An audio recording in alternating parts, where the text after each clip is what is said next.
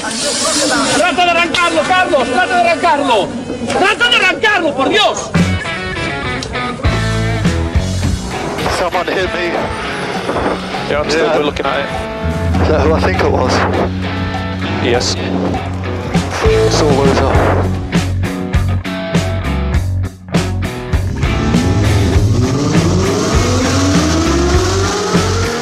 Buena más ojo corta, se cierra poco. Corta, no cortar. Para izquierda rápida. Para derecha buena más, se cierra poco. Para izquierda buena más, se abre. Acaba buena más, se abre. Sasar. Para derecha buena más, no cortar. Para izquierda rápida, ojo, se abre. Para uno. Derecha rápida, ojo, con fe. Rápida, ojo, con fe. Acaba rápida menos.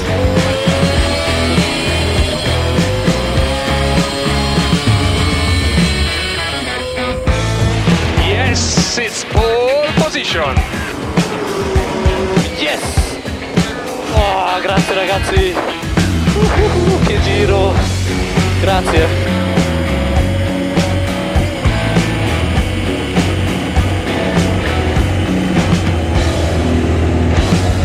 Bueno, amigos, amigas, damas y caballeros, chicos y chicas, ya estamos aquí una vez más. Siete días han pasado volando y nos reencontramos en las ondas del 101.6 en directo y en más sitios en diferido en TurboTrack.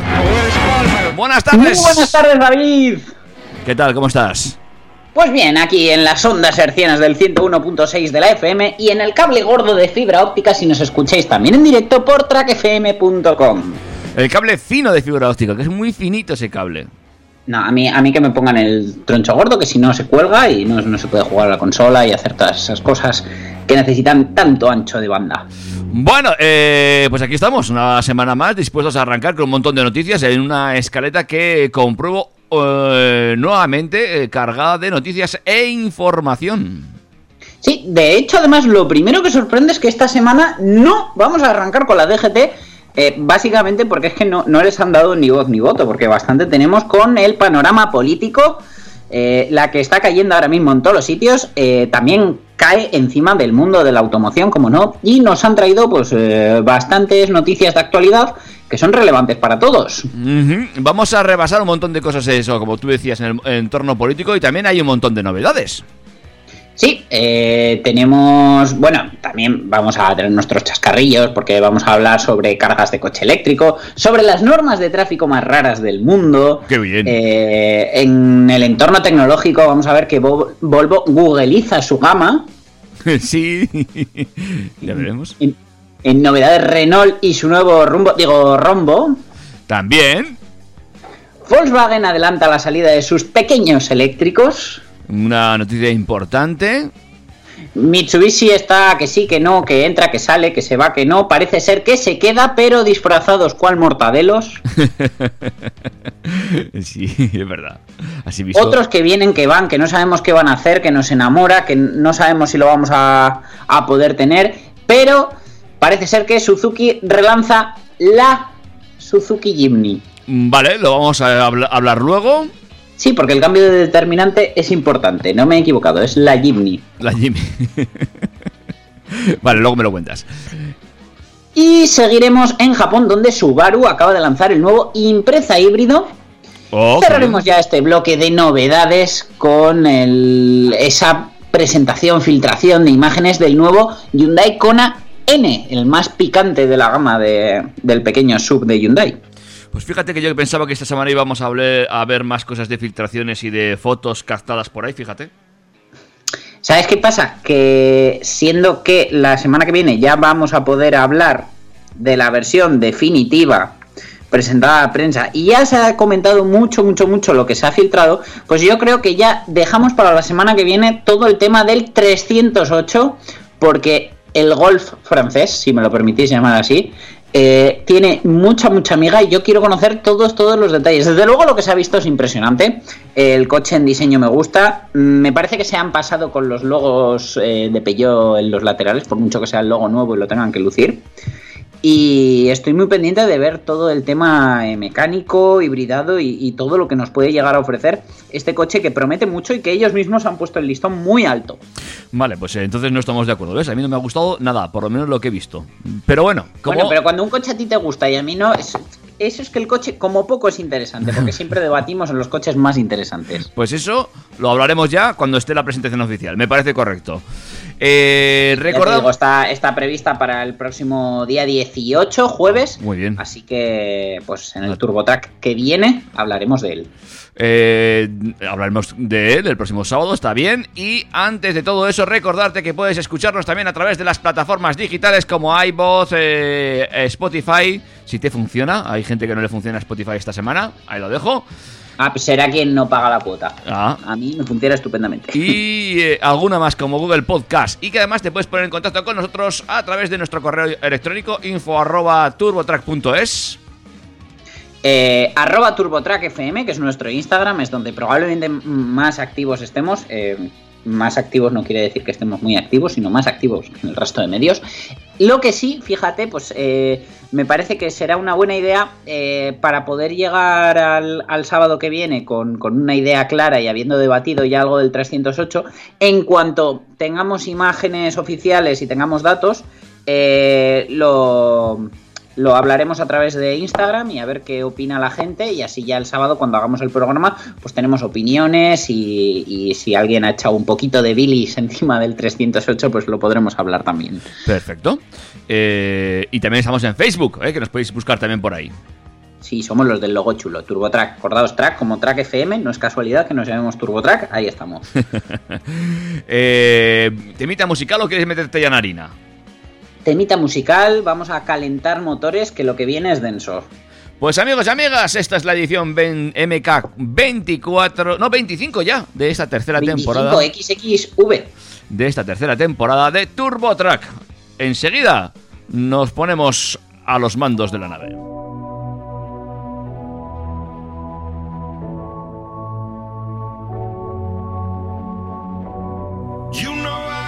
Your number, number all night. I'm always on your team, I got your back,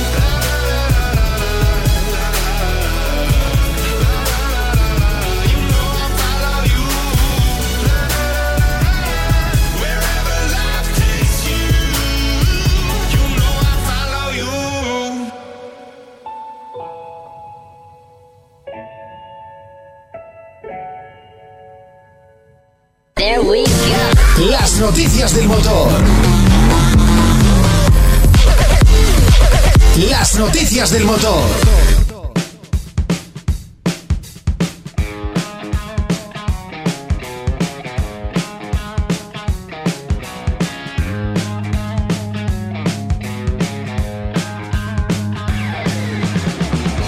Bueno, pues chicos y chicas, damas y caballeros, eh, vamos ya, nos metemos de lleno en el contenido que nos depara esta semana en cuanto a noticias dentro del mundo del motor, en este caso en clave política. En clave política porque son los auténticos protagonistas esta semana, la verdad que están en boca de todos. Y es que el PP ha planteado en el Congreso de los Diputados la sustitución del impuesto de matriculación, que ya hablamos de ello la, la semana pasada o hace dos, pero todavía le dan una vuelta más, porque lo que quieren es compensar esta pérdida de ingresos para el Estado que, bueno, está transferida a las comunidades autónomas, pero bueno, se ve como un, un ingreso o un gasto estatal, con un impuesto medioambiental para grabar únicamente los vehículos más contaminantes y menos seguros. Este impuesto, según la propuesta que los populares han incluido en una proposición no de ley, se aplicaría de forma gradual y tras un periodo transitorio. En su iniciativa, el PP busca potenciar la renovación de vehículos más antiguos y su sustitución por otros nuevos menos contaminantes, a partir de ayudas directas y de la ampliación de los incentivos fiscales. Concretamente, propone ayudas directas a la compra de vehículos nuevos de cero o bajas emisiones y aumentarlas en caso de que se acompañe con la retirada de un vehículo de más de 10 años y una exención en el IRPF a estas ayudas recibidas dentro de los planes de movilidad sostenible. Cosa que no es poco importante porque desde luego eh, está muy bien recibir 4.000 euros de ayuda, por ejemplo, o 5.500 incluso del plan MOVES, pero luego que te calcen mil y pico en la renta porque tributa IRPF, pues desde luego mm, sigue haciendo interesante la subvención, pero pica un poquito más. Claro, es mejor que, no- que- que nos lo dejen claro cómo va a ser desde el principio. Pues sí, pues, o al- o sea, yo casi prefiero que me den menos dinero, pero que luego no tenga que tributar, que que me den más para luego pagar impuestos. Pero bueno, esta propuesta de incentivos se acompaña con una revisión del sistema fiscal aplicado a la automoción y dirigido a una imposición en función de las emisiones del vehículo, además de la reconversión del impuesto de matriculación. El PP plantea ampliar las bonificaciones en el impuesto de circulación a vehículos eléctricos e híbridos de cero o bajas emisiones, tasa que está a día de hoy a cargo de los ayuntamientos. Este plan se completaría con la posibilidad de amortizar de forma acelerada las inversiones en vehículos eficientes para las flotas de las empresas. Eh, bueno, el- uno de los titulares que hemos leído eh, acerca de esto esta semana ha sido ¿qué ha hecho el gobierno? Nada a favor y mucho en contra. Y es que el PP ha trasladado esta propuesta en una proposición no de ley en la que destaca el impacto de la crisis provocada por la pandemia en la automoción y unas perspectivas para 2021 que tampoco son halagüeñas ante las restricciones a la movilidad y el turismo, la caída de la renta, el aumento del desempleo, la, la elevada incertidumbre, en fin, un resumen de la que está cayendo. Pues sí. Critican enumerando el encarecimiento de un 5% de media el impuesto de matriculación derivado de la entrada en vigor del nuevo ciclo de homologación WLTP, así como una subida de 3,4 céntimos en los impuestos aplicados al diésel. Según las estimaciones del sector, la menor matriculación de nuevos vehículos aumentará la edad media del parque hasta superar en 2020 los 13 años, con las consecuentes implicaciones en seguridad y contaminación, por lo que apuesta por un paquete de medidas dirigidas a revertir este envejecimiento. Para ello, entre otras medidas, los populares consideran necesario modificar la tributación de los vehículos, reducir el peso de la fiscalidad en la compra y reconducirlo al uso y fomentar la compra de vehículos más eficientes y limpios, a lo que desde TurboTrack añadiríamos que tenemos que recordar que eh, España es un gran país productor de coches y se debería mm, incentivar la compra de los vehículos producidos en nuestro país. Pues sí, tienes razón, ¿eh? La cosa es que aquí estamos dándole vueltas al tema del impuesto. eh, lo acabamos de cambiar prácticamente y todo esto lo podrían haber propuesto un poquito antes para no volver loco al personal y ahora darle otra vuelta de tuerca. Pero bueno, como ya Pero esto es como los niños, no, tienen, no le hacen caso a su juguete hasta que se lo quitan. pues eso, por lo visto algo así viene siendo. Y vamos a ver dónde para todo esto. De momento, como tú bien has dicho, en nada. En nada, pero sí que es cierto que eh, tenemos una buena noticia y es que el Boletín Oficial del Estado, el BOE, eh, recoge la ampliación de 19,83 millones de euros de los fondos del programa MOVES 2 a repartir entre las comunidades autónomas que ya han comprometido el 100% de su presupuesto en la línea relativa a adquisición de vehículos. De esta manera, la ampliación del presupuesto del MOVES 2 permitirá que, por ejemplo, la Comunidad Valenciana reciba 4 millones adicionales, eh, que Madrid reciba 7 millones y medio más, Cataluña 5 extra, Aragón 2 y medio más y para Navarra 830.989 euros más.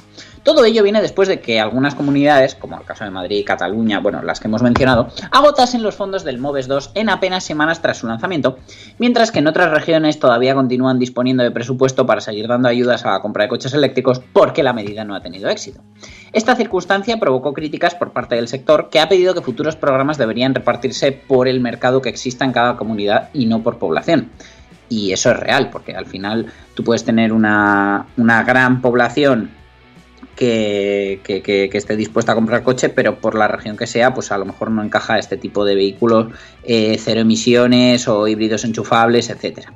El plan MOVES 2 contaba con un presupuesto inicial de 100 millones de euros para fomentar la movilidad sostenible, a los que ahora se suman 20 millones más. Así el gobierno ofrece ayudas, como antes, de hasta 5.500 euros para la adquisición de un modelo cero emisiones, mientras que los fabricantes dan una ayuda adicional de 1.000 euros para incentivar su compra.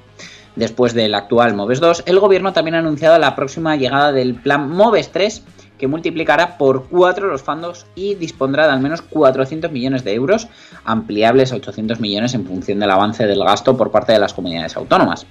Asimismo, también se lanzará un nuevo MOVES Singulares que contará con hasta 300 millones de euros para fomentar la innovación industrial, tecnológica y de gestión, así como nuevos modelos de negocio vinculados a la movilidad sostenible como sistemas inteligentes de recarga o car sharing. En el marco del plan de recuperación, el despliegue rápido de renovables y la creación de infraestructuras eléctricas inteligentes, almacenamiento y nuevos modelos de negocio cuentan con una dotación para 2021 de 1.900 y 750 millones de euros respectivamente. Así que esperemos que todo este paquete de medidas pues, sea bien invertido y eh, la verdad que con este MOVES 3 eh, se puedan atender todas las solicitudes, no como ha pasado con el MOVES 2, que muchísima gente se ha quedado fuera. Ahora con, con la ayuda extra pues repescará a mucha gente que se quedó fuera del MOVES 2, pero también eh, va a animar a que la gente, pues si no se decidió en su día con el MOVES 2, pues haga la compra con el MOVES 3. A ver, a ver si es verdad. Y luego también, a ver si este plan MOVES es más fácil de tramitar que el Renove, ¿eh? que aún estamos a vueltas con eso. Pero bueno. Bueno, pero el MOVES, la verdad que aquí en Navarra no era complicado No. de. Ha funcionado de bien, sí. De todas maneras, sí que había una cosa que a mí no me gustaba y es que tenías que presentar tres ofertas. Eh, de, coches diferentes y había veces que si tú lo tenías claro y solo querías ir a un sitio, comprarte un coche y ya está, tenías que andar consiguiendo ofertas por otros lados y molestando a gente cuando tú sabías que no te ibas a comprar ese otro coche. Pues sí, la verdad es que es un. Bueno, estas cosas que hace la administración que no terminamos de entender, más que complicar al usuario final, eh, pues eso, adquirir o llegar a ciertas ayudas.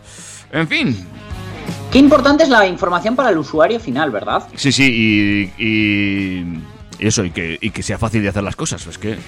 Muy complicado.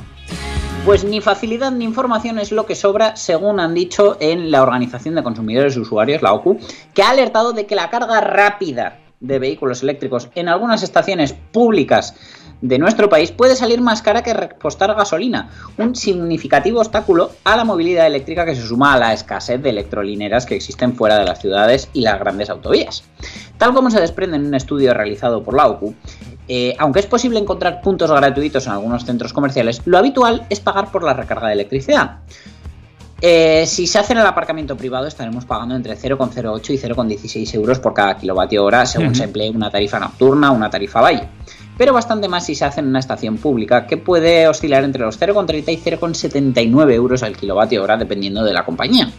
En este sentido, ha explicado que un viaje en coche eléctrico realizado entre Madrid y Barcelona podría salir incluso más caro que si se hace en un modelo de gasolina en el caso de que no se cargue antes en la propia vivienda, como se refleja en una prueba llevada a cabo por la OCU.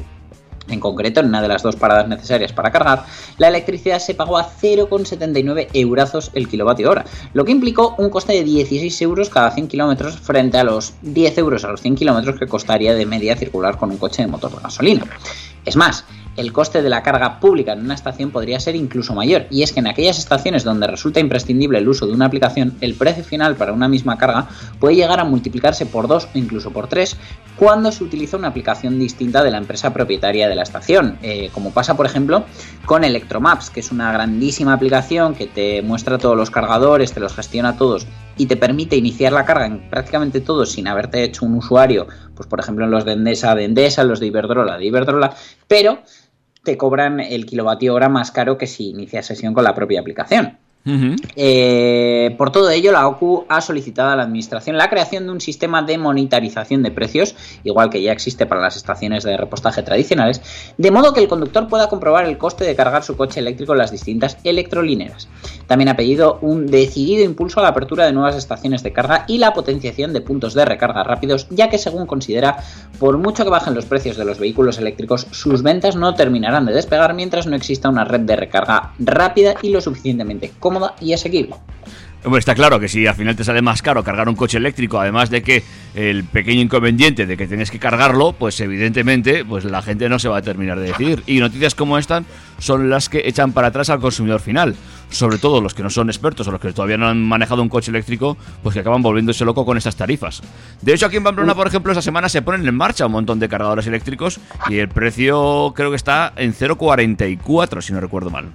Para las cargas rápidas, la verdad es que ahí hay que. Una vez que te metes en harina, que yo ya sabes que estoy muy metido en harina, de hecho.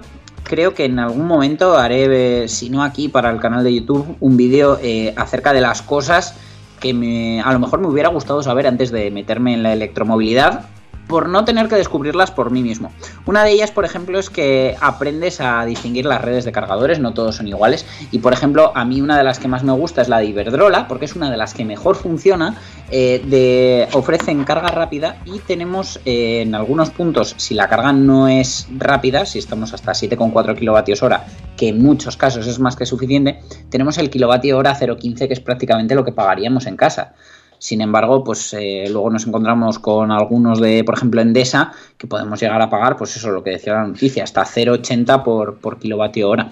Entonces, bueno, eh, creo que desde luego la noticia puede asustar, pero yo creo que el comprador tiene que llegar informado. Desde luego, donde mejor se carga y donde más barato te va a salir es en casa y la verdad es que merece la pena. Pero sí que tienes que tener en cuenta que cuando salgas de viaje largo, pues mm, puede no salirte tan barato como de costumbre y puede incluso que gastes más dinero. ¿Qué pasa? Que, pues bueno, el resto del año compensa tener un coche eléctrico para tus recorridos diarios. Evidentemente, si estás todo el día viajando, no. Bueno, pues eh, tenemos que ir mirando esto eh, poquito a poco y viendo por dónde van los derroteros eh, con la aplicación de nuevos de nuevos sistemas de carga y también eso, eh, también la locura que es tener 40 aplicaciones. Bueno, en fin, bueno, Cerramos bloque. lo que tú me digas. Pues eh, hablando de locuras, mm, vamos a hablar de las multas más raras del mundo. Por Sí, ejemplo, esta- ir a la cárcel Estas molan, por, estas sal- molan. por salpicar a un peatón, eh, multas por hacer ruido al cerrar la puerta del coche o la posibilidad de conducir desnudo, que son algunas de las normas de tráfico más raras que están vigentes en algunos países del mundo. Así, según recoge la plataforma de venta online de vehículos CarWow, en Japón está penado incluso con penas de cárcel el salpicar a un peatón cuando va circulando por la acera, especialmente en los meses más lluviosos. Supongo que será que en los meses de invierno y otoño eh, te meterán más años a la cárcel por hacerlo. En otros países las normas de urbanidad y buena conducta van más allá, como es el caso de Dinamarca, donde es obligatorio, antes de poner en marcha el vehículo, que el conductor mire debajo del mismo por si hay un niño jugando. Joder. En China, especialmente en las grandes ciudades como Pekín o Shanghái, hay un grave problema con los peatones y los atropellos. Y es que allí ha habido una ley no escrita en la que el automóvil tiene preferencia sobre los peatones y cruzar un paso de peatones en estas urbes es todo un riesgo. Actualmente se está trabajando para revertir esta situación, ha indicado el director editorial de Carwow, nuestro amigo JF Calero. Y eh, en el caso de la indumentaria, Calero ha explicado que en todo el código de circulación español no hay ningún apartado que diga estrictamente que esté prohibido conducir sin camiseta, pero en la práctica puede acarrear una multa de hasta 200 euros, al igual que ocurre si se circula en chancletas o en tacones muy altos. En cambio, en Alemania se considera que el interior del coche es un espacio personal privado, por lo que no solo se puede conducir sin camiseta, sino que además se puede ir totalmente desnudo, siempre y cuando no se vean las partes íntimas. Flipas. Entre otras normas que existen por el mundo, en Suiza un ciudadano puede ser multado por hacer demasiado ruido cerrando muy fuerte la puerta de un coche. Aquí tengo que hacer yo un paréntesis porque siempre hablo de mi señora madre, de mi señora mujer, de tu señora madre. Hoy toca hablar de mi señor hermano. Ajá. Mi señor hermano, ciudadano suizo a día de hoy, recibió tremenda multa con retirada de carné porque un día que había nevado Sí. quitó la nieve del parabrisas en su lado. Es decir, si tú divides el parabrisas en lado del piloto y del copiloto, la quitó solo del lado del piloto. Evidentemente, eh, pues es que no veía bien. Entonces cuando le pararon dijo, ah, sí, no te preocupes, yo termino de quitar la nieve. Y le dijo el policía, no, no, que no es que te quites tú la nieve, es que te quito yo el carné. Y estuvo un mes sin carné y pagó una buena multa por eh, no haber quitado toda la nieve del parabrisas. Ajá, claro. Seguimos. En California está prohibido disparar desde dentro de un coche. Hay que salir de fuera. Sí, o saltar de dentro de un vehículo a otro si se circula a más de 65 millas por hora. A menos se ve que está permitido saltar de un coche a otro, supongo que siempre que lleves el cinturón puesto. En fin. En Alaska está prohibido conducir con un animal atado a la vaca y en Florida no se puede aparcar un elefante en una zona de pago sin tener que echar monedas al parquímetro. Atento que en algunas ciudades norteamericanas está prohibido circular con una venda puesta en los ojos o leer un cómic mientras conduces. Ah, muy bien. ¿Pero puedo leerme una novela? Una novela sí, un cómic no. Vale, bien, bien. Luego nos quejamos de nuestra DGT, pero también te digo que otro vendrá que bueno te hará, ¿eh? Sí, sí, sí, sí, sí. Bueno, no está mal, ¿eh?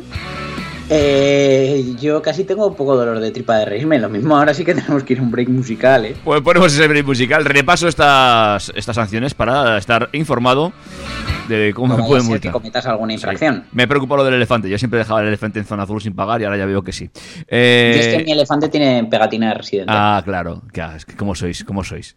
Venga, va. Break.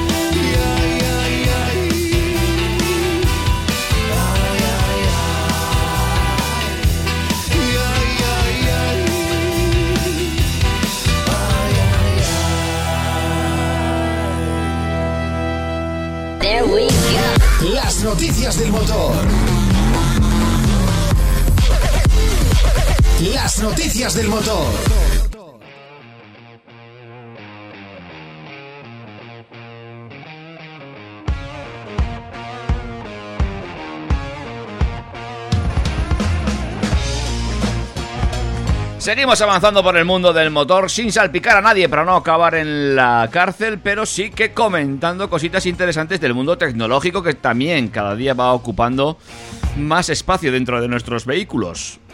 Y además bien vestidos, porque aunque ahora hagamos el programa desde casa en lugar de desde los grandísimos estudios de Track FM, hay que decir que vamos bien vestidos y no se nos ven las partes íntimas, que en Alemania si no sería delito. Pero nos vamos de Alemania a Suecia, donde Volvo ha añadido su sistema de infoentretenimiento desarrollado con Google a más modelos de su gama. Eh, hasta ahora el, sistema de infoentretenimiento Google solo lo lleva el XC40 Recharge, 100% eléctrico, y va a integrar dicha tecnología en los XC60, S90, V90 y V90 Cross Country como parte de una actualización más amplia de su cartera de productos. Como ha informado la compañía escandinava, este sistema reconsidera la naturaleza del infoentretenimiento del automóvil y se define por una interfaz fácil de usar y una conectividad incomparable. Con el objetivo de dar a sus clientes la misma experiencia a la que están acostumbrados en sus teléfonos móviles, pero adaptada para la interacción manos libres mientras conducen, Volvo también presenta el paquete de servicios digitales que estará disponible para todos los automóviles de la empresa con el sistema de información y entretenimiento con Android con aplicaciones y servicios de Google integrados. La pieza central del paquete de servicios digitales es el acceso a las aplicaciones y servicios de Google que ofrecen ayuda de manos libres con el asistente de Google, mejor navegación, de, vamos, la mejor del segmento a través de Google Maps y una amplia oferta de aplicaciones nativas para el automóvil a través de Google Play, según ha reivindicado la marca sueca. En este contexto, Volvo ha presentado una gama de actualizaciones a su todo camino XC60 que incluye este sistema de infoentretenimiento y en términos de mejoras de seguridad, el vehículo ahora viene equipado con la última plataforma de sensores de Volvo, un moderno sistema de seguridad activa que consta de una serie de radares, cámaras y sensores ultrasónicos que Volvo denomina Sensus. Así el automóvil dispone de detección de otros usuarios de la vía o frenado automático y prevención de colisiones. Esta nueva variante entrará en producción a partir de finales de mayo. En otro orden de cosas, Volvo también ha anunciado que equipará a sus coches eléctricos con neumáticos Recharge de serie en el centro y norte de Europa, que sirven tanto para su uso en verano como en invierno y en diferentes condiciones meteorológicas. Volvo tiene como objetivo simplificar la vida de los clientes, evitando la molestia bianual, es decir, dos veces al año, de los cambios de neumáticos, eh, al tiempo que reduce las emisiones de dióxido de carbono, según han dicho ellos mismos. En este sentido, ha explicado que los Recharge son las primeras cubiertas para ser usadas durante todo el año que logran una eficiencia de energética de clase A y permiten reducir el consumo de energía hasta un 8%, lo que amplía la autonomía de sus modelos cero emisiones. Mantener una baja resistencia a la rodadura de los neumáticos es más importante en los coches eléctricos que en los de combustión, ya que tiene un mayor impacto en el consumo y en la autonomía, según ha subrayado la directora de sostenibilidad de Volvo, Gisela Blomqvist. ¿Vale? Pero señora Gisela Blomqvist, eh, desde luego la autonomía es importante, mm, eh, evitar la ansiedad eléctrica más todavía, pero eh, a veces se nos olvida una cosita, y es que, que no he probado estos neumáticos, que lo mismo, bien, pero generalmente cuanto más energía ahorran, menos agarran. Y lo mismo, yo lo que quiero es que el coche se agarre al suelo. Aunque tengamos un poquito menos de eficiencia, tener esa seguridad. Ujú. Bueno, eh, pues eh, una más de Volvo, eh, que en esto de la seguridad siempre está al día. Sabemos que Volvo, si por algo destacado es por el tema de la seguridad, pero a mí también me parece que pasar por el taller a cambiar los neumáticos cada dos por tres tampoco sé yo, no sé. Bueno, Claro, como es un coñazo, pues por eso han hecho estos para todísimo tiempo. Pero vamos, habrá que ver si realmente son tan eficientes como un buen neumático de invierno en nieve, como un buen neumático de verano cuando hace calor. Y si realmente, en, en, por ejemplo, en una frenada de emergencia, tanto en seco como en mojado, haga sol o haga lluvia, eh, se comportan como un buen neumático de primera gama de cualquier marca. ya, ya hablamos de hace unos programas de un neumático también que habían eh, sacado por ahí, de, que, también que pretendían ser para siempre. Comentamos. Bueno, para siempre no, pero 130.000 kilómetros de autonomía, que para algunos es dos siempre y para otros pues la mitad de siempre.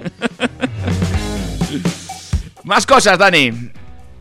Renault ha actualizado su logotipo, aunque mantiene el rombo como base, una forma geométrica que llegó a la marca en 1925, hace casi 100 años, que es por cierto seguro que celebran por todo lo alto el 100 aniversario, yo lo haría por lo menos, a ver si se acabó la pandemia y nos invitan a la fiesta, y que se ha convertido en el emblema de la compañía francesa.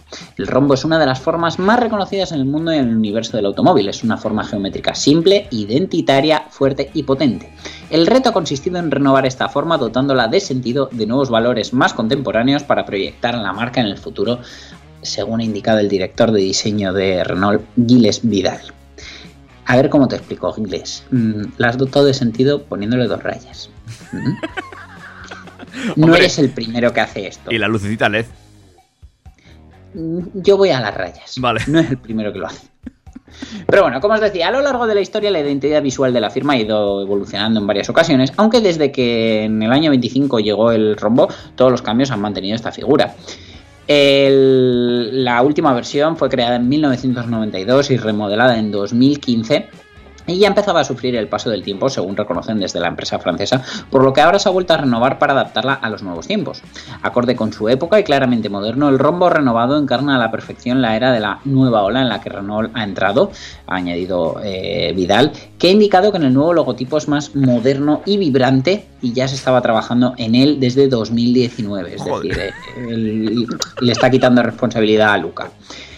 Esta nueva seña de identidad de la marca fue instalada por primera vez en el prototipo Renault 5, el 100% eléctrico, que se presentó el pasado mes de enero y se aplicará progresivamente a los vehículos que se lancen a partir de ahora, por lo que en 2024 toda la gama ya contará con él. Bueno, ¿y te gusta o no te gusta? Eh, a ver, a mí me gustan los logos simples, fáciles de reconocer, pero... Ay, no sé, es que a mí el rumbo de ahora me gusta. Es que, ¿sabes qué pasa? Me parece, me parece más antiguo. Me parece que, que- no está mal, que evidentemente se reconoce que es Renault, se ve que hay un cambio y evidentemente pues cuando hay un cambio sabes distinguir entre lo nuevo y lo viejo, pero no me parece más moderno que el de ahora. No sé, será que soy yo que estoy más antigua, no sé. No, no, era por mera curiosidad, ¿eh? Ya hablaremos de logotipos cuando hablemos de. Es que este, este logo se parece más al del Renault 19 que tenía tu padre. Eh, sí, puede ser, puede ser. Figúrate que por- del Renault 19 hablaremos otro día porque encontré un artículo muy interesante sobre los coches más vendidos en España desde los años 50. Me he leído el artículo y de todos los que salen, y en mi corta, en mi corta experiencia automovilística, tres han pasado por mis manos. Pues desde luego, David, eh, tus manos siempre acogen superventas. Ahí lo dejo. Los que también son unos superventas eh, son Grupo Volkswagen, donde el consejero delegado de, de la propia Volkswagen, Ralf Brandstatter, ha anunciado que la compañía alemana planea adelantar el lanzamiento del coche eléctrico pequeño para 2025 y no en 2027 como se preveía hasta ahora, pero no ha querido asegurar si se producirá o no en España. Según dice, hay diferentes escenarios. Así lo ha anunciado en una rueda de prensa online llevada a cabo por la firma en la que ha indicado que Volkswagen pretende acelerar el lanzamiento de modelos eléctricos de los segmentos más pequeños hacia 2025, que son aquellos que se producen en España, como el Polo o el T-Cross que se ensamblan aquí en Pamplona. Preguntando sobre si se fabricará en España, Brandstatter ha indicado que por el momento la firma está considerando lanzar antes este nuevo vehículo cero emisiones y ha indicado que eh, un precio de 25.000 euros es atractivo. La transformación se acelerará, no se está diciendo dónde se producirá el pequeño Volkswagen eléctrico y hay diferentes escenarios, según ha sentenciado el consejero delegado de la marca. Todo ello en un contexto en el que Volkswagen está acelerando su transformación hasta convertirse en un proveedor de movilidad impulsada por software. Así se desprende de su estrategia Accelerate, que prepara a la empresa para los profundos cambios que va a vivir el sector automovilístico con la llegada de la digitalización.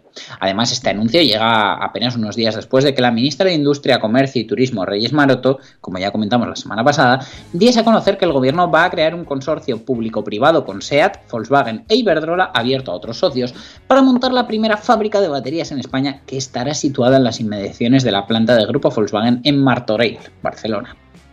Bueno, bueno, que eso también ha tenido cola esta semana, ¿eh? Por otro lado, el, el grupo eh, ha dejado caer que eh, desde luego quieren que Cupra sea la punta de lanza de la electrificación eh, como marca española y como marca tecnológica del grupo Volkswagen. Así que veremos. Veremos. Desde luego, lo que parece es que se va a adelantar eh, y creo que más que porque ellos quieran hacer un sprint y quieran quedar de tecnológicos, todo esto se debe en parte a la bajada de ventas eh, bastante acusada de los modelos del, del segmento B, porque al final, pues por ejemplo, los Polo Ibiza no pasan por el mejor momento de su vida comercial, No, no, para nada. todos los eh. años de historia que tienen. Y luego yo creo también que es empujado por el propio mercado. Quiero decir, al final la- la- los franceses, en este caso Peugeot y Renault, están apostando muy decididamente por el coche eléctrico con una ola grandísima de coches eléctricos. Peugeot prácticamente ya tiene todo el segmento en hibridación y en el mercado y Volkswagen se ha quedado en este caso un poquito atrás, creo yo. Sí, porque así como tiene unos buenos compactos híbridos enchufables, tiene eh, el ID3 y lo que va a salir alrededor del ID3 en el resto de marcas del grupo, como el Cupra Born o, o ya un poquito más grande el Skoda Enyaq, esa parte la tiene muy bien cubierta y creo que son muy buenos eléctricos que van a dar mucha guerra de aquí en adelante. El segmento de los pequeños, pues bueno, no deja de ser a priori el más atractivo en ciudad, así que desde luego eh, no lo pueden dejar de lado. ¿Qué hacemos? ¿Nos marcamos otro temita musical para arrancar ya la recta final o seguimos? Te doy una más. Venga, ya va. que estamos, hablamos de los mortadelos de Mitsubishi porque han anunciado eh, este pasado miércoles un acuerdo para la producción de nuevos vehículos a partir de 2023 en las instalaciones del grupo Renault en Europa, lo que afianza su cooperación con las marcas de la alianza Renault-Nissan-Mitsubishi. Tal como ha informado la marca japonesa, Mitsubishi incorporará su gama eh, modelos ensamblados en las plantas de Renault, pero que según dicen tendrán el ADN propio de Mitsubishi. A mí me parece que van a ser unos Renault relogotipados, pero bueno. Los nuevos automóviles, de los cuales nos han dado detalles, reforzarán la gama de producto Mitsubishi en Europa, según ha destacado la compañía. Eh, ellos están muy felices de ver a Mitsubishi Motors construyendo una nueva gama en Europa y la alianza tiene como objetivo mejorar la competitividad y permitir un intercambio de recursos más eficaz en beneficio de las tres empresas. Su enfoque es colaborativo, apoyado en el respeto mutuo, con una clara intención de impulsar el desempeño de cada empresa, permitiendo que cada una de ellas capitalice sus propias fortalezas y evite la duplicidad de recursos, mejorando la eficiencia según eh, han dicho desde la propia alianza. Por su parte, el consejero delegado de Mitsubishi, Takao Kato, ha dado la bienvenida a los nuevos modelos para el mercado europeo. Y según ha dicho, este acuerdo les va a permitir ofrecer nuevos productos desarrollados y fabricados en Europa junto con su negocio de posventa en curso, sin tener que, pues eso, mm, sumir una profunda crisis a toda la red de concesionarios y servicios oficiales de la marca. El consejero delegado del grupo Renault, Luca de Meo, también ha tenido palabras de apoyo para esta nueva iniciativa, y es que este hermoso proyecto cumple con las expectativas de todos los socios desde una perspectiva de diseño, regulación y comercial. Para eso está destinada la alianza y estamos muy contentos en Grupo Renault de contribuir a este nuevo paso en su historia de cooperación, según ha apostillado el directivo italiano. Bueno, pues veremos cómo va esa alianza. Tú dices que vas a ser... Yo, hay, hay apuestas. ¿Tú crees que algún Mitsubishi se fabricará aquí en, en España, en las plantas de Palencia o de Valladolid? Pues eh, no, no sé, tengo mis dudas, pero de todas formas, eh, ¿qué se está fa- fabricando ahora en estas plantas? Eh, hombre, pues Captur, Megane. Y... Eh, Cadillac no. Eh, eh, alguno, mm, algo más hay, pero desde luego con Captur y Megan yo creo que está la cosa bastante servida. Lo que pasa es que, claro, el Megan eh, para la próxima generación todavía no sabemos nada, pero sí que es cierto que antes de que salga el, el nuevo Megan como tal, va a salir una especie de Megan alternativo eh, eléctrico, una especie de ID3 como en Volkswagen. Y la verdad que ese no sé todavía dónde lo van a fabricar porque yo creo que las plantas españolas no están preparadas para eh, ese nivel de electrificación. Pero bueno, a ver, los híbridos enchufables, tanto del Megane como del Capture, están saliendo de, de las plantas españolas. Así que bueno, a ver qué, qué nos tienen preparado. Pues a ver, a ver también si... eh, a, a mí que que no, a mí esta noticia de Mitsubishi me alegra, ¿eh? porque mm, in- indica un crecimiento en producción y algo tendrá que caer en las plantas españolas, tarde o temprano. Veremos a ver. Mira, de momento, con no cerrar las empresas españolas que sean concesionarios y talleres de Mitsubishi, nos vemos contentos. Pues también, también tienes razón. Break. break y vamos a por la recta final que afrontaremos eh, con un tono muy oriental. Venga pues. Gasolina premium. Esta noche es de travesuro. En latina la baby está dura. Desde los tiempos de aventura, carteras son Elmer, siempre ando en pintura. Tú que la ves siempre se enchula. Tú estás buscando, baby, que yo me pegué. Que ese culo te apreté. Yo me siento notado, ya pasaron las tres. Y muy viejo con la punto 10. Leon King, baby, tú eres traviesa. si en mi camino te atraviesa, te voy a devorar de pie a cabeza y le doy con fortaleza. Trasero grande por naturaleza, otra piedra me encontré por la maleza. Muévete heavy como un stripper, dale mami, no te quites, no es interesa, pero no le hables si no tienes ticket. No falla que ponga un cachón y que las demás se piquen. Está soltera y está buscando vas con otro mami, no soy rencoroso, me verás pasándote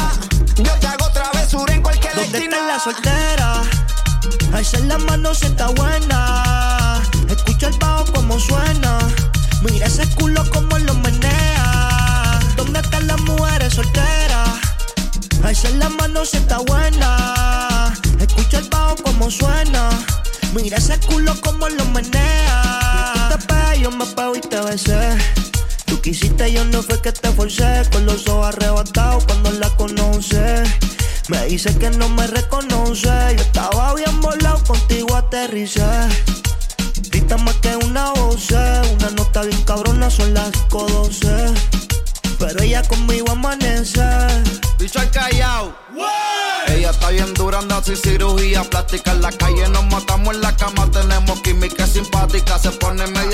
bien sarcástica. Hay muchas que la critican porque el booty es de fábrica. Ella es metálica, no usa réplica. Escucha reggaetón con ropa gótica. Vale estética, está bien rica. No tira pollo como quiera se pican. Ella es metálica, no usa réplica. Escucha reggaetón con ropa gótica. Vale estética, está bien rica.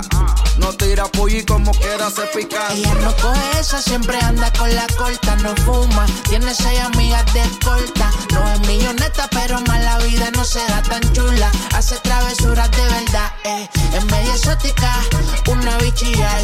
Cuando empieza en la cama no quiere parar. Quiere acaparar, su amiga invitar. Pero yo soy un bellaco, tú sabes que voy a matar. Así como para los 2000, haciendo historia como para los tiempos los virus. Turbo Track. Novedades.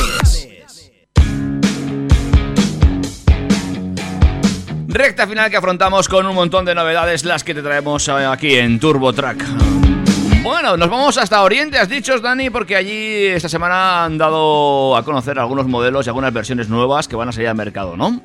incluso algunos que ya conocíamos, porque Suzuki ha iniciado la comercialización en España de la nueva versión comercial de su modelo Jimny denominada Jimny Pro, que cuenta con la homologación N1 de furgón, según ha informado la empresa, que señaló que la capacidad de carga se sitúa en 863 litros, ahora que el coche es biplaza. Como principal novedad, esta versión dispone de una zona de carga más amplia, ya que no tiene asientos traseros, y cuenta con suelo plano y rejilla separadora para facilitar su utilización como un vehículo profesional, sin olvidarnos de que como vehículo particular ya no lo podían homologar por temas de emisiones. De esta forma, el Jimny Pro ofrece una capacidad máxima de carga de 863 litros, lo que supone un incremento de 33 litros en comparación con la variante de pasajeros con los asientos abatidos. Además, el modelo se comercializa únicamente con pintura verde Django. La variante profesional del Jimny tiene la misma motorización, transmisión y chasis que el modelo para pasajeros, al tiempo que incorpora el sistema de tracción integral All Grip Pro conectable con reductor. Este vehículo monta un propulsor de gasolina de 1,5 litros que desarrolla una, potencia máxima de 102 caballos y que permite al modelo registrar un consumo de combustible de 7,7 litros por cada 100 kilómetros recorridos y unas emisiones de dióxido de carbono CO2 de 173 gramos por kilómetro. El precio de esta nueva versión de la gama Jimny en el mercado español se sitúa en 20.970 euros sin incluir el impuesto de matriculación al ser un vehículo comercial eh, ya que las empresas están exentos de pagarlo siempre que el coche se vaya a usar a una actividad eh, económica. Si por el contrario te lo compras tú como particular, aunque tenga homologación de furgoneta, tendrás que abonar el 9,75% de impuesto al precio, que lo dejaría en, vamos a calcular, así a ojo de buen cubero ya te digo que van a ser más de 23.000 euros porque estamos hablando de 20.970 por 1,0975 23.014,58 euros. Ahí es nada, amigos y amigas. Eh, bueno, eh, veremos si tiene salida este Jim. ¿Y tú cómo lo ves? Desde luego, quien se quedó con las con muchas, muchas ganas, pues si no le importa que sea biplaza, se lo seguirá comprando. Porque es que acuérdate de cuando hablábamos en su día de los problemas de la lista de espera que había el, del Jimny por el éxito que había tenido, por, por, por el cochazo que es, eh, en parte por, su simplicidad. Y fíjate, pues ahora tenemos la oportunidad de volver a comprárnoslo, pero claro, eh, a un precio superior por la subida de impuestos, por la homologación como furgoneta, encima con una homologación N1 el seguro también saldrá más caro, porque siempre sale más caro para un furgón que para un turismo, aunque sean exactamente el mismo coche. Así que bueno, mm, a ver, seguro que hay algún caprichoso que aún y todo lo quiere por su efectividad en fuera de carretera y se lo sigue comprando, pero eh, me parece que, el precio ahora mismo está demasiado elevado. Aunque hay que recordar que hay gente que lo pudo comprar como turismo y se están deshaciendo de ellos por más dinero de lo que pagaron por el coche nuevo. Por culpa de, de toda esa gente que quiere el coche sí o sí a toda costa. Eh, ¿Y más novedades que nos llegan desde allí, desde Oriente? Sí, Subaru ha lanzado en España el nuevo Impreza Eco Hybrid, por lo que la quinta generación del modelo se hibridiza y llega con más potencia y un mayor equipamiento de serie tras tres años desde su lanzamiento. La quinta generación de la Impreza recoge la herencia tecnológica de Subaru con una propuesta completamente nueva. El primer Impreza Eco Hybrid llega al mercado español ofreciendo la máxima seguridad de serie y gracias a la hibridación obtiene ahora la codiciada etiqueta Eco de la DGT menor consumo, mm, que bueno, en, en caso real, eh, la prensa especializada que lo ha probado ya se ha visto que si es menos consumo, no, no es poco. Eh, un mayor dinamismo y el placer de conducción esperado de todo un Subaru Impreza. El nuevo vehículo incorpora un sistema híbrido que combina un propulsor eléctrico con dos de las principales tecnologías de Subaru. Uno, el motor boxer y dos, la tracción a las cuatro ruedas integral Symmetrical All-Wheel Drive. De esta manera, el automóvil dispone de un propulsor gasolina de 150 caballos que se combina con un motor eléctrico situado dentro de la transmisión automática que ofrece 12,3 kilovatios de potencia máxima y es alimentado por una, bate- una batería de ion litio de 118 voltios.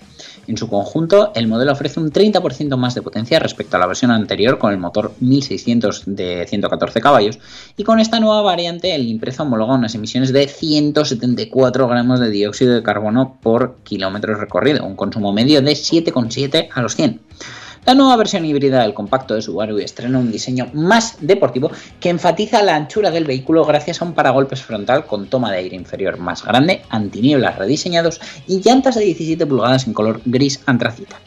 Ya en el interior, el Impreza Eco Hybrid cuenta con nuevos paneles de puerta con eh, tapicería textil negro, además de otros detalles como el panel del climatizador en nuestro querido y amado negro brillante, que aporta serenidad, elegancia, verse el polvo y las rayitas.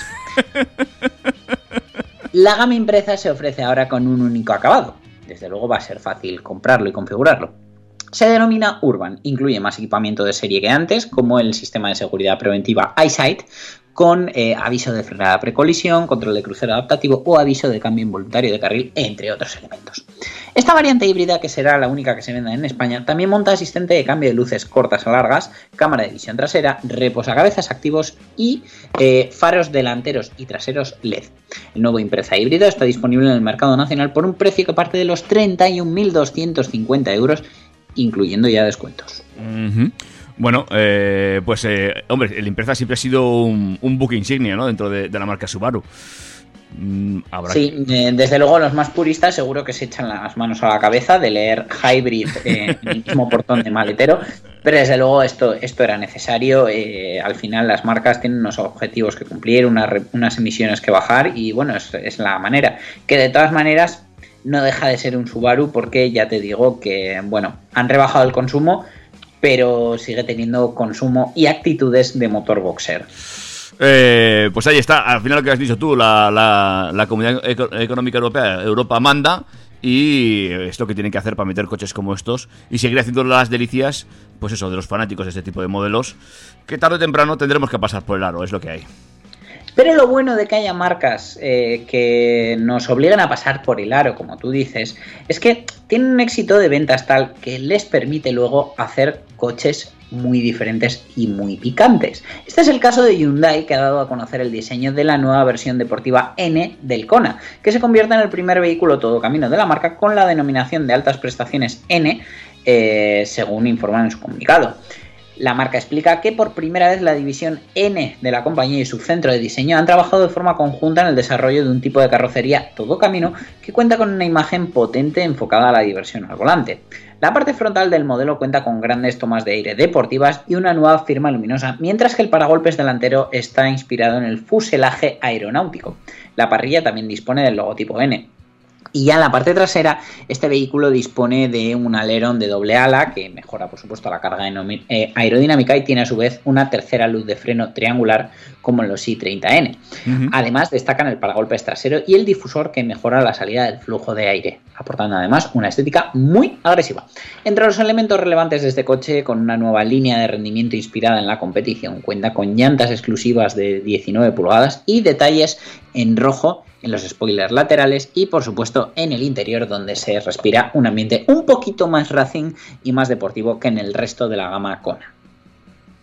Pues ole, eh, ahí está el, eh, el Kona N, esa gama deportiva, que también yo creo que, como tú bien dices, eh, visto cómo va Hyundai últimamente, se venderá bien, ¿eh?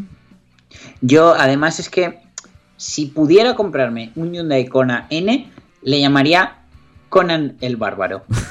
Lo siento, es que había que hacerlo si algún propietario o futuro propietario se está planteando la compra del, del Kona N, que sepáis que el apodo lo tengo ya registrado, así que no, no podéis ponerle ese nombre, tenéis que buscarlo. Ya te veo poniendo pegatina en el coche. Hombre, es que imagínate, le, le junto la N con Kona y luego abajo el Bárbaro. Oye, Dani, que te tengo que ir despidiendo, pero me quedo con las ganas de hablar de ese coche que eh, traerás la semana que viene, espero. Mm, tenemos 308 motivos para hablar de él la semana que viene y seguro que eh, tú me pones 308 objeciones a su diseño y a su planteamiento del que seguro será un superventas como todos los que no te gustan. Venga, un placer, ¿eh, guapo? Un abrazo David, nos vemos. Cuídate mucho. Hasta luego. Adiós.